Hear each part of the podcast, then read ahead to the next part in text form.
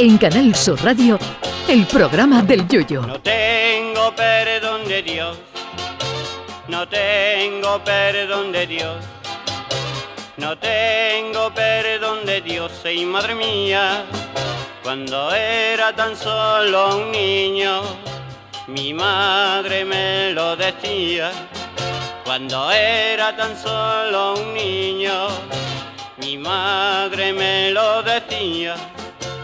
No tengo perdón de Dios, no tengo perdón de Dios, no tengo perdón de Dios. Perdóneme usted, madre mía, desde tiempos inmemoriales al ser humano le ha preocupado saber qué le deparará el futuro, curiosidad que se cura con el tiempo, dejándolo pasar, vamos. Pero el ser humano es impaciente por naturaleza, como aquel que rezaba a Dios en la iglesia y le pedía, Señor, dame paciencia, pero dámela ya.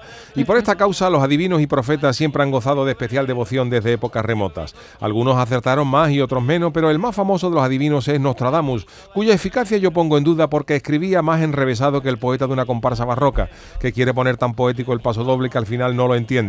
Nostradamus no decía el 26 de agosto del 2023 a las 4 de la tarde hará en Sevilla una calopa a todas sus castas. Eso hubiera sido de premio Nobel si el gacholo escribe a mediados del 1500. Aunque en Sevilla hacía calor en verano, ya lo sabían hasta los moros, que por eso la fundaron en noviembre. Nostradamus escribía más enrevesado y en lugar de decir que hacía calor un día determinado, decía Cito textualmente, bajo el clima babilónico opuesto, grande será sin derramamiento, como el sol la cabeza sellará el mar resplandeciente, los peces vivos del mar negro casi hervirán, que eso no sabe uno si es una profecía o que van a abrir un freidor allí en, por aquella zona. Y esto lo interpretan los plitos como una profecía de calor en 2023. Lo que sí es cierto es que todos los profetas cuando se ponían a predecir el futuro se tenían que poner una cinta de Perales o Alex Ubago, porque si no, aunque todavía no habían nacido estos, estos cantantes, los profetas podían saber ya la alegría de sus discos, porque si no, no se explica la alegría que tenían estas criaturas profetizando. Por ejemplo, hay una vidente ya reunida con Chanquete desde hace unos años que se llamaba Baba Banga, nacida en los Balcanes, que esta señora se tuvo que poner la discografía entera de Leonard Cohen para las profecías, porque lo que profetiza no es la alegría de la huerta precisamente.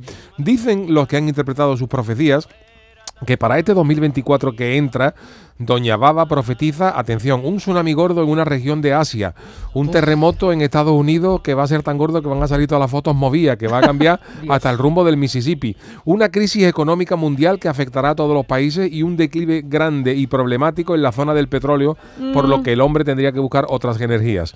Lo que yo te diga, que esta señora no se tragaba la cinta de Paco Gandía ni de Arevalo, Leonard Cohen operales a todo volumen y salen cositas como esta, claro. No me imagino yo a Nostradamus o a, Baba Vanga escuchando September de los Erwin and Fire mientras lanzaban sus profecías más tristes que el desayuno de un hospital. A ver si algún día sale un profeta que pronostique que para el 2024 caerá una lluvia de casón en adobo desde el cielo en las tierras más pobres, que Ferrari regalará coche a todos los ciudadanos, que el Cádiz ganará la Champions o que el menú de Ferran Adrià en el Bulli valdrá 14 euros por persona. Profecías como estas son las que hacen falta. Es lo único que le deseo a Baba Vanga que acierte es que esta señora ha dicho que en este 2024 habrá descubrimientos muy importantes en el campo de la medicina que permitirán encontrar una cura para enfermedades que hasta ahora no la tienen. Hasta ahora, eh, perdón, ojalá acierten esto porque los demás invita a asomarse a un barranco en chancla con el suelo mojado. Señores profetas, escuchen ustedes el programa del Yuyu, eh, vamos a un poquito de alegría y vamos a profetizar cosas buenas. que están ustedes para escribir cuples de comparsa? Ay, mi velero Canal Sur Radio. Llévame contigo a la orilla del río. El programa del Yoyo.